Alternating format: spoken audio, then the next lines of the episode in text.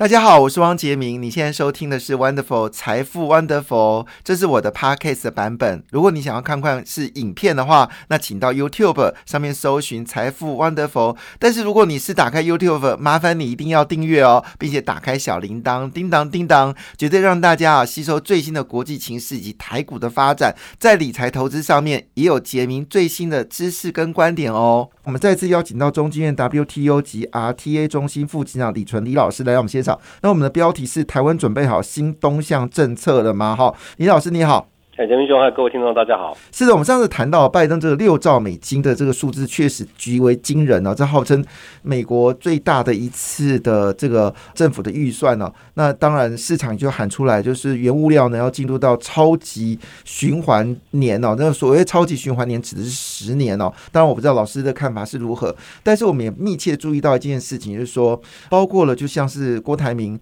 好，他去欧洲跟。欧洲的第四大的汽车厂签了合约，那据了解，他工厂很可能也会在欧洲设置。他也去美国去跟美国的企业呢，这个谈好电动车的一个投资，所以他可能去威州。那一样道理，这个和硕，和硕呢，他想要攻特斯拉的生意，所以呢，也跑去了这个佛罗里达，就盖工厂，还宣称哦，其实这个呃，马斯克他也从加州呢移居到了佛罗里达。但是我们来看哦，其实不论是越南、泰国。甚至这个印度台上的动作也非常的积极哦，所以我要问一个很重要的话题，就是因应全球的局势哦，台湾是不是应该要准备好新东向政策？可以先解释一下什么叫做新东向政策？好，其实刚才这个杰明兄已经提到了一个大的趋势啊，就是说从过去两年，尤其到今年开始，我们可以看到欧美国家的政策哈，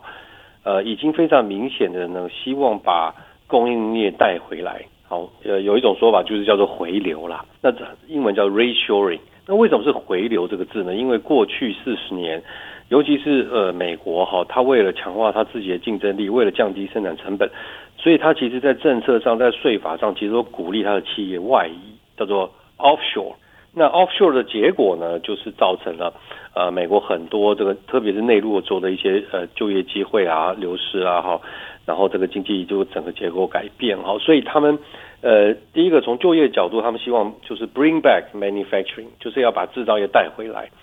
那第二个就是说，这个制造业带回来还有一个国家安全的思维，因为他发现这个四十年来哈，这个全球供应链高度专业化，结果呢就是很多的产品最终都现在都集中在中国生产。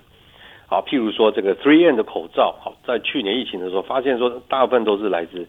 这个对岸，然后因为疫情，所以就过不来了。这件事让川普吓坏了。是，没有。我想起来这件事。川普那时候急需这个医疗洗口罩，然后发现检视美国，发现到美国竟然没有生产厂商。那最重要，对，最重要是 Three N。然后他说 Three N，你赶快回美国来生产。就 Three N 说，呃，对不起，我我没兴趣。那时候川普整个就是 p i s o 非常的生气，说怎么会这些厂商会这么样子呢？好，这个是我的印象很深刻。那是一个厂商直接公开呃跟川普这个呃唱反调，比如简简直告诉一件事情，说美国的制造业。基本上已经是到中国，就像当时美国不愿意做晶圆代工，就把晶圆代工留在台湾，就发现到晶圆代工对美国也很重要。所以最新消息，这个台积电五纳米工厂已经正式已经已经正式动工了，而且金额是台湾制造的过程的六倍。那英特尔跟进要盖两厂，现在说要盖三厂，然后三星也跟进，三星也说要盖两厂，然后现在美国跟日本也要开始合作。做这个晶圆代工，然后日本也要求台积电能够跟日本设研发中心，本来是希望设晶圆厂，现设研发中心，整个整个格局似乎就发生了，变了，就是从克林顿时代完全大逆转呢。是欧盟也在向台积电招收啊。啊，是。好，那简单说就是我们刚才提到了口罩，提到了半导体，好，所以一个就是这个因为疫情的这种就是要改善生活所需，第二个呢就是要支持未来科技发展。那美国一盘点发现，它都没有，都在海外生产啊！不但有这个呃健康的风险，而且还有经济安全的风险。为什么呢？那因为其中一个最关键的改转折就是呢，美国对中国的态度的变改变。过去美中是所谓的战略合作伙伴，那都在伙伴加生产无所谓。那现在呢，美国已经非常清楚定义，呃，中国是所谓的战略竞争者。好，那我的这个大部分产品都在我的对手，在这个敌敌手的手上，呃家里生产，那对美国来说就发现这是一个威胁了。好，所以这个两股力量在推动哈。那其实欧盟最近也有几乎一样的想法，就它失去了一些战略自主性，它过度依赖进口，而且这个进口按照他们统计有五十二 percent 都是来自中国哈。对他来说，一方面也是呃他们内部这种安全问题，二方面也有这种国际安全的问题。好，在这个背景之下，所以大家开始推动供应链改改造。那我我之前一直提这个，刚才谈到所谓新东向政策，谈的就是说，呃，美国现在希望这个。至少这个呃高阶制程、先进领域的这个生产要去美国生产，那美国也知道去美国生产会比较贵，所以呢，他用呃补贴然后租税的诱因，好来弥弥平这个，就是拉近这样的一个成本差距。那对台湾来说，因为我们本来的持续的大客户主要就是来自美国，那现在客户有这样的想法，客户的政府有这样的想法，我想台湾喜欢不喜欢，大概都没有办法回避要去美国投资，没有办法回避。是没有办法回避，所以以台呃没有办法回避，没有办法回避。台积电其实今天喜欢不喜欢，他都要去美国。为什么？因为台积电的前十大厂商客户有八家是美商，对吧？所以这个客户的要求，客户背后政府的要求，还有这些政府拿出来这么多萝卜，导致说台积电其实没有什么太多选择。台积电有一千多家供应商，哎。所以到时候是你你讲到重点了，到时候不会是一家去。你看那个长春化工已经之前宣布说他也要跟着去了，对对不对？所以这是一连，这是就是一就像拉粽子一样，一整串粽子可能都会需要去美国落地了。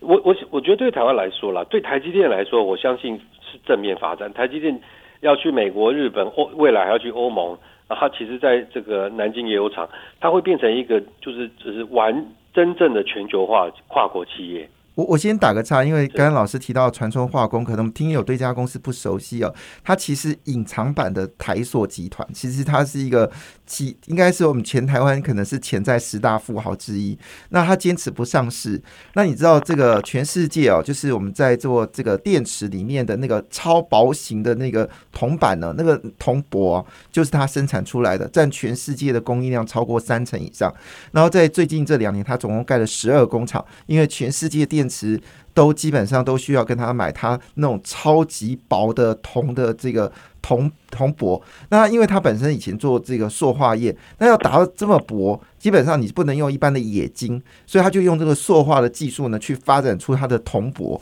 那也就成为全世界在铜箔电池发电阳极部分的这个翘翘楚啊。那连特斯拉他们都必须要跟他低头。那他在台湾设完工厂之后，他现在也决定去美国了，所以也就是说。那这件事大家就会担心一件事：如果因为我们知道，在过去这从二零一六年、一七年哦，台湾因为大量的西进哦，所以我们其实不论是台湾的这个有人说台湾产业空洞化，那这几年难得看到一个商机，就是中美因为发生的贸易战呢，所以台商很多你被迫要供应美国的一些必备的商品，就必须要回来台湾，比如说广达就在。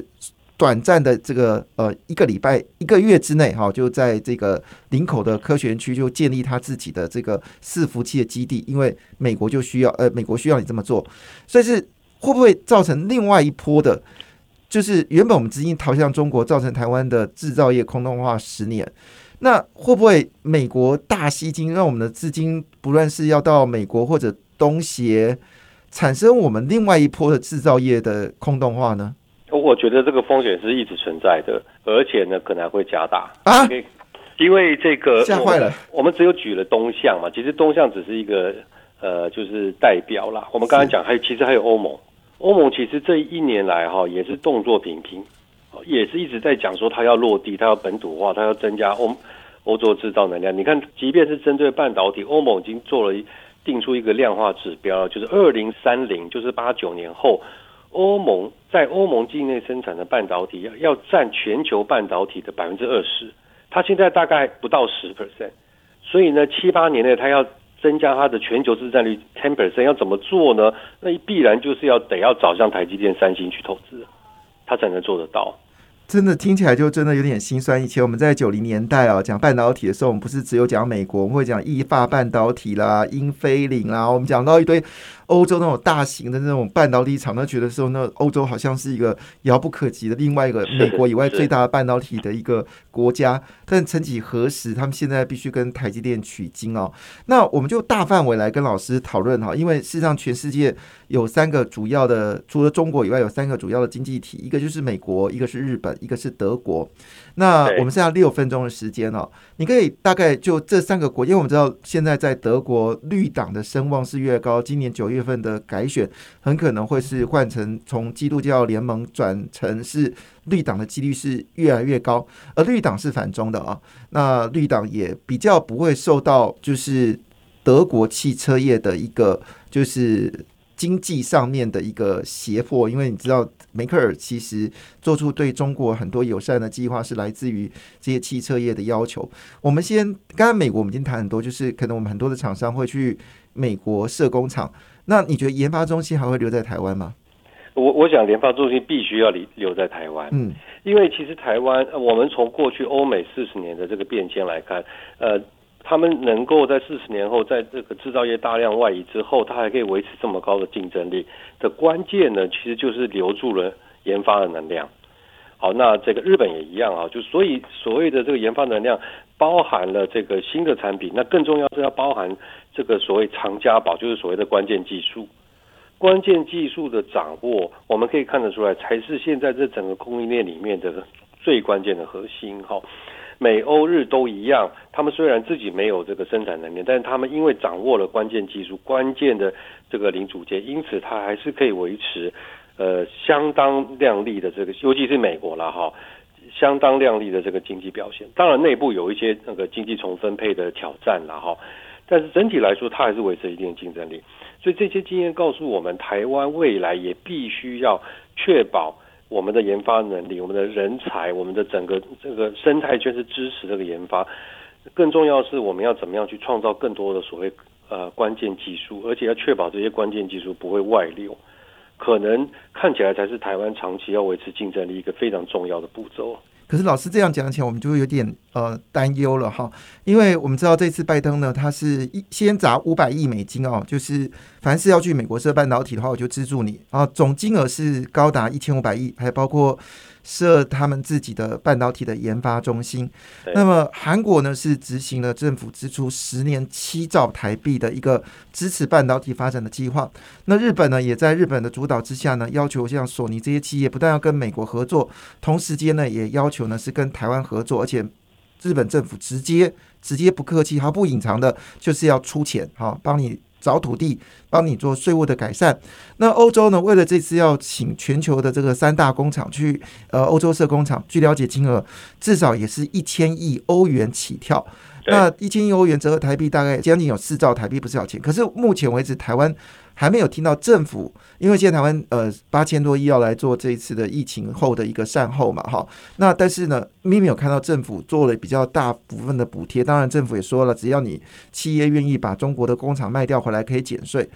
你怎么看这样的一个，就是由政府砸钱，然后吸引全球最厉害的公司厂商？到我们台湾，但我们都知道这是一串粽子，因为你拉一个台积电就是一千多家，你拉一个 M I H 好又是另外一千多家，你拉一个长春石化过去，它周边厂商至少也是五六十家以上。对，那这是一把粽子一把粽子的拉，而且是由美国这各个政府直接出钱来做。做这个投资，这个应该某种程度对 WTO 来说也是个挑战，因为 WTO 就是否就是不准政府补贴，他们就学中国，你中国可以补贴，WTO 没说话，我们就来补贴。但换来讲话说，台湾其实两兆钱，其中有四分之一是放在社府，其实我们的资金是捉襟见肘。你怎么来看哦？在这种新的这种新东向政策下，台湾政府应该怎么去面临这么大的一个变局？好，过去这个 OECD 就是一个国际组织的统计过哈，呃，这些呃外商制造业在选择它的这个呃投资布局里面的三个最重要的考量因素，第一名呢就是所谓的当地政府诱因，嗯，所以呢，这个这也无外乎解释了为什么大家都寄出非常高额的这种呃预算啊，然然后吸引这个就是供应链重组的过程里要来落地哈。但是呢，第二名呢，就是所谓的整体环境跟政府政策。所以，我想台湾现在要顺势而为，意思就是说，其实美国左手有有这个萝卜，右手有棍子。欧盟也是一样啊。其实说实话，中国十年来早就在做这个事了，就是左手萝卜，右手棍子哈。所以台湾大概很难去对抗这个大趋势。好，所以对台湾来说，与其我们也拿棍子跟萝卜的步骤这个做法，不如呢，我们来第一个就是接受这样的一个方式，呃，这个方向。第二个呢，我们要提出更有效的方式来协助我们台商在这个重组的过程里。选到最好的这种布局方式，那这个方式就要包含了，意味着就是说不能只有所谓回流台湾这样子的一个方法，我们必须还要有这个协助台商在海外重组的对应的措施，因为过去哈我们知道这个大家呃各任政府都一样哈，呃我们所谓海外生产大部分都集中在对岸，所以呢各界政府呢就算不禁止，那其实也基本就不是太想鼓励。可是未来的三四年，台商可能是要逐级真的要第一次踏出到全世界去，要去美国、墨西哥，要去欧盟，要去这个东南亚。那这时候台湾政府就应该提前的来协助这些企业，尤其是很多中小企业，在重新这个落点的选择啦，包含了法令啦、文化啦、语言啦、人才上面，要给这些中小企业更多的协助。所以简单的说，我我不建议我们政府去去比那个口袋，口袋怎么比都比不过这些大经济体盛。我们应该要呃，就是改变我们的做法，用这种巧实力哈，来协助，就是接受这样的一个方向。但是呢，我们要协助厂商海外布局，在过程里面能够取得一些先机，大概会是台湾比较就是一个比较 smart，就是比较有智慧的一种回应的方式。啊，我想我们听友一定觉得时间实在太少了，也是很抱歉。但是今天非常谢谢我们副执行长李纯老师来我们现场，谢谢。感谢你的收听，也祝福你投资顺利，荷包一定要给它满满哦！请订阅杰明的 Podcast 跟 YouTube 频道《财富 Wonderful》。感谢，谢谢 Lola。